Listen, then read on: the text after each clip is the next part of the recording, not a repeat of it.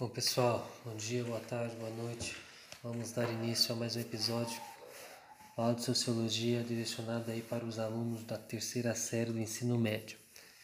Então nós vamos falar um pouco hoje sobre algumas revoltas, né, que aconteceram no Brasil durante o século XIX e século XX.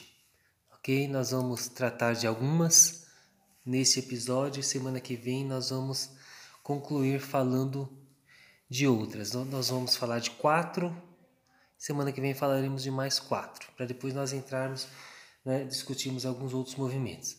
Então, primeiro, é, nós sabemos que os direitos políticos no Brasil são para todos.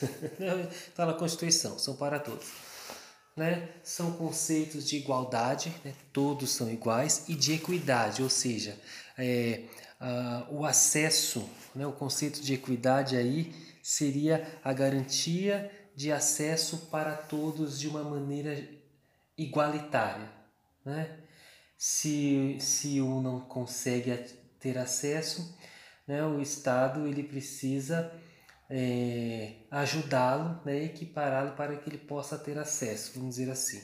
Né? Então a equidade seria: vou, vou precisar subir um muro, escalar um muro. Né? É, eu tenho 1,86m, pulando eu alcanço o muro, consigo escalar. E tem já o meu colega de 1,20m, ele pulando não vai conseguir. Então, qual vai ser o conceito aí ele vai ter que ter um, um suporte, né, um banquinho para subir, para que ele consiga, através desse, por meio desse banquinho, alcançar o topo do muro. Né? Isso seria a equidade.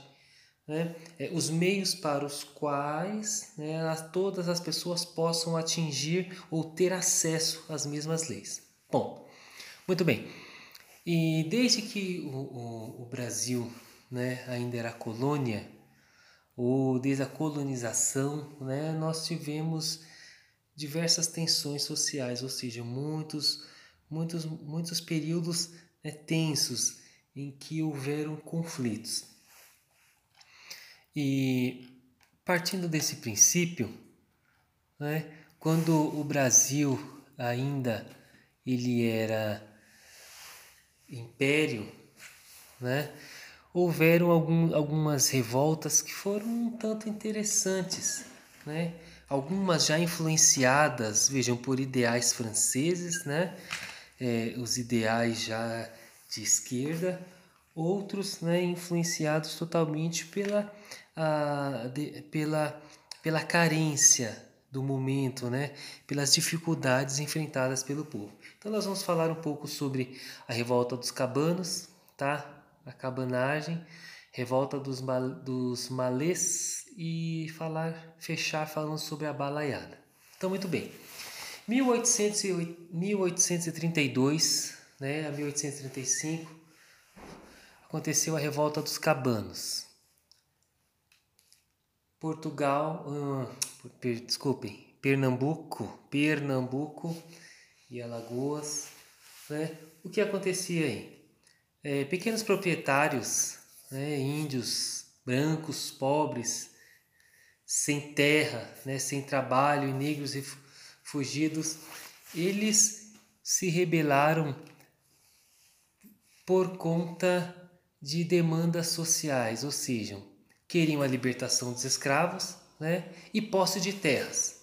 Então tudo aquilo que tudo aquilo que vai acontecer no Brasil nesse finalzinho do Brasil ainda monárquico, né, monarquia, é, e até o, os primeiras décadas do Brasil república, né, é, os movimentos eles, eles vão querer direitos, né, vão visar libertação dos escravos, tá, e terras.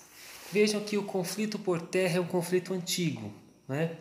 Não é aquele conflito lá que da década de 90, 1990, começo do ano 2000 ficou muito evidente, né? Porque é, do movimento sem terra, não, isso era um movimento que já vinha, né? No final do século do século XIX, já no século XIX, né, caminhando aí para o século XX. Por quê? Porque haviam grandes porções de terras, uma quantidade muito pequena de proprietários e uma quantidade muito maior ainda de pessoas que necessitavam de terras. Né? Então, a revolta dos cabanos ela foi por conta da, da libertação dos escravos e porque queriam terras na região, né? É, entre o sertão e a zona litorânea de Pernambuco e Alagoas. Tá bom? Só que é o seguinte, gente, nem sempre né, esses movimentos, e aí a gente tem que entender que é algo também que acontece hoje, nem sempre esses movimentos eles são encabeçados por aquelas pessoas que necessitam. Muito pelo contrário. Assim como no movimento sem terra existem pessoas, são os chamados grileiros, né? aqueles que, que têm dinheiro, têm seus carros importados, suas casas, suas fazendas, mas estão infiltrados dentro do movimento sem terra, né? o dito lá sem terra, né? que reivindica a terra, a propriedade privada daquele que produziu, daquele que comprou e que por um momento a terra é dele, ele faz o que ele quer com a terra. Né? A terra está improdutiva, mas a terra é minha. Vamos pensar por esse, né? Nesse, por esse, por esse âmbito. Então, é, se a terra é minha, eu faço o que eu quero com ela. Ponto. Eu tenho duas casas, uma eu moro, a outra eu alugo, ou ela está fechada. Isso não dá o direito né, de pessoas entrarem, invadirem a minha casa e, e, e morar naquilo que é meu. Não é? Então, assim, dentro desses movimentos haviam pessoas infiltradas, né, grandes senhores de terras, né, é, que os cabanos tiravam seus sustentos. Tá? Então, eles também estavam envolvidos nesses movimentos, por quê? Porque eles queriam terras. E vejam, foi um movimento muito, muito, muito forte, durou três anos, né? E te, o governo precisou enviar tropas, né? É, e aconteceram um embate, né? E o governo entrou como em forma de guerrilha e precisou é, impor a ordem, né? Através através da luta de uma pequena de, de, de pequenos combates né, que, que aconteceram na, nas matas da região. Então, primeiro, a revolta dos cabanos foi por conta de terras né, e a libertação dos escravos, porém, ela foi muito alimentada e pensada por grandes senhores de terras que seriam beneficiados com isso também, ok? Depois, 1835 até 1840 aconteceu revol... o evento da cabanagem, né? aconteceu no Belém, tá? que era então a, província do Grão-Pará. Quem eram as pessoas que estavam envolvidas aí? Índios, né? Uh, negros libertos, mestiços, liderados por, por um lavrador chamado Francisco Vinagre e pelo seringueiro Eduardo Angelim. Guardem esses nomes, né? Qual era o motivo da revolta? Queriam dividir o governo, né? Agiam, pregavam que o governo estava agindo contra, né? A, a classe da cabanagem, dos cabanos, né? E o governo era responsável pela miséria da região. Logo, entraram na, na, na, capital, né, mataram o governador, olha só que interessante, decretaram independência do, do Império Brasileiro. É interessante que até hoje, né, é, as pessoas que, que, que, que dizem defender uma causa hoje, eu vou dizer até pelo por esse grupo aí do, do antifaz, né, ou antifas, sei lá como vão falar, antifaz porque seria antifascismo, né? mas fala-se antifas. Enfim, na reportagem que, que o grupo concedeu aí uma entrevista falando não nós lutamos pelos mais pelas minorias nós lutamos contra a violência. Olha só que interessante. E se possível for se houver necessidade nós vamos agredir nós vamos depredar nós vamos fazer acontecer. Ué mas nós lutamos pela democracia. Mentira né porque um grupo que luta pela democracia, luta por direitos, jamais ele vai ferir o direito do outro cidadão, da propriedade privada do cidadão, quebrar o prédio, quebrar a loja, saquear.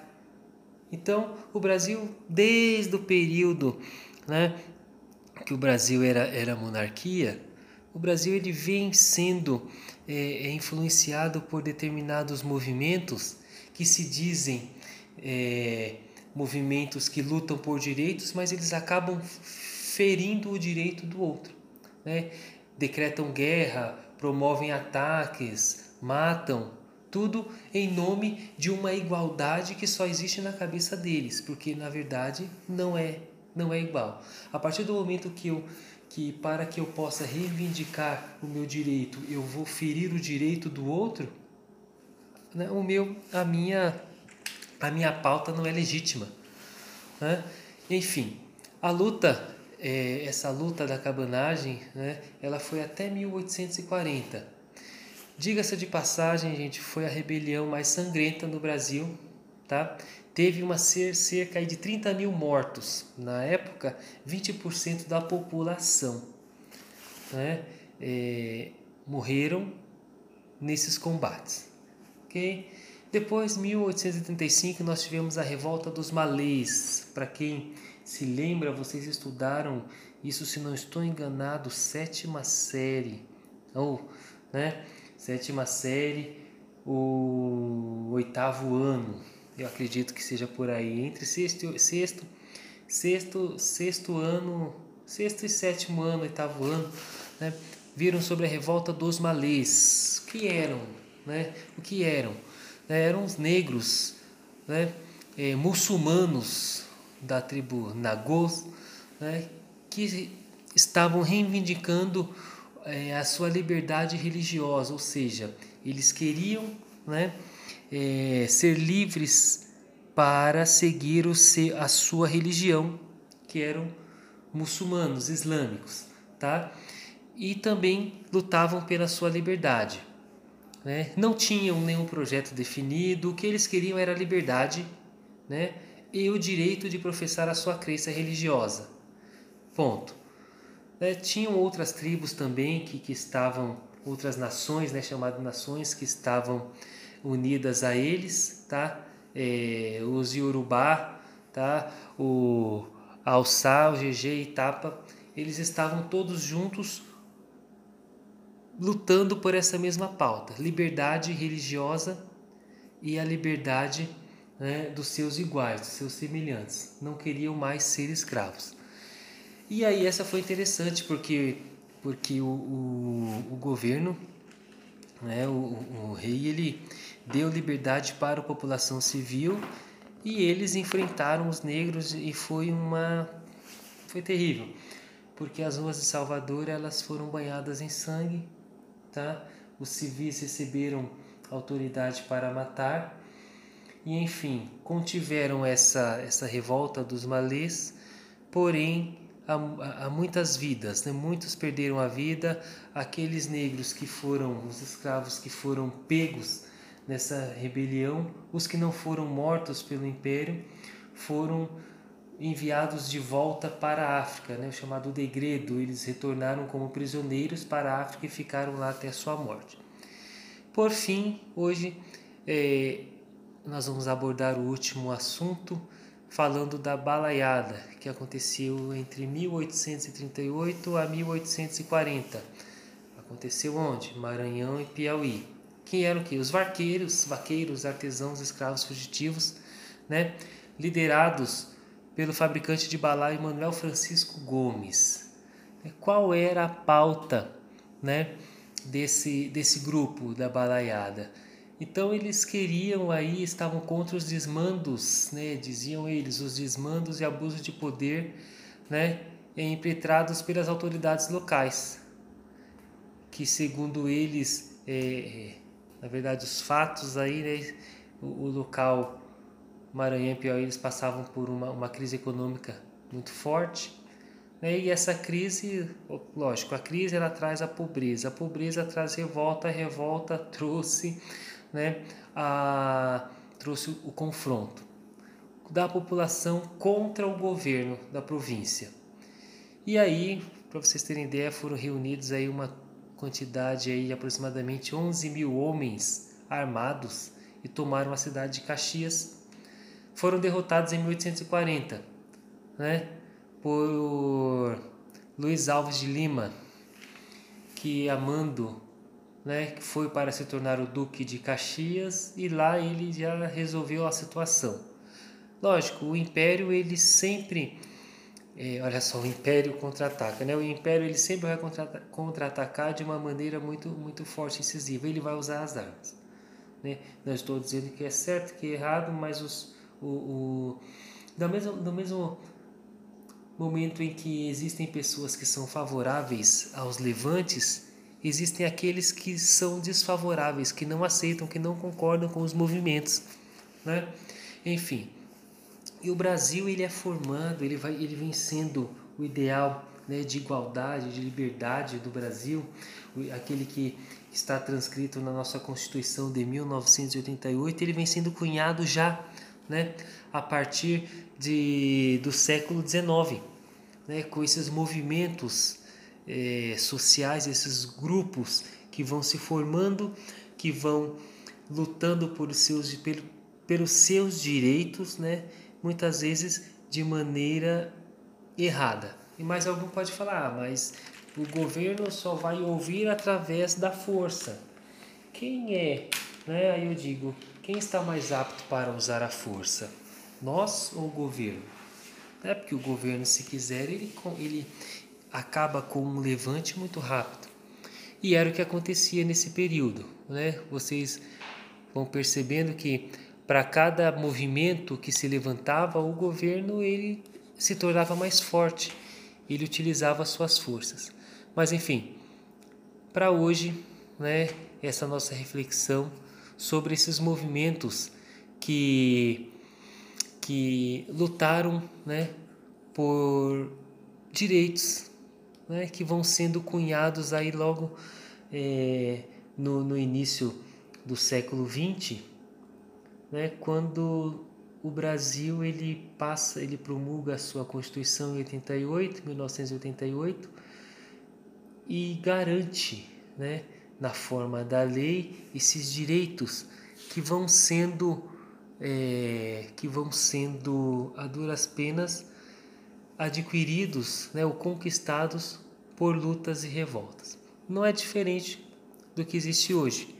É, o que nós temos hoje é que os direitos que nós que nos foi garantido na Constituição, aos poucos eles vêm sendo tirados dentro do STF, no judiciário. É uma crítica minha, né? Quem não quiser concordar não é obrigado a concordar, mas é só nós vermos os fatos, né? Leiamos, vamos ler, vamos ouvir, vamos investigar, vamos pesquisar, que aí nós vemos que muito do que nos é garantido na Constituição tem sido deixado né, de lado pelos nossos ministros do STF, porque eles trazem um entendimento errôneo da lei, e uma vez que é errôneo porque vai contra né, o direito constitucional. Ok? Então, fica essa reflexão para esta semana. Na próxima semana, nós abordaremos mais quatro grupos de revoltas e fecharemos esse ciclo. Até a próxima.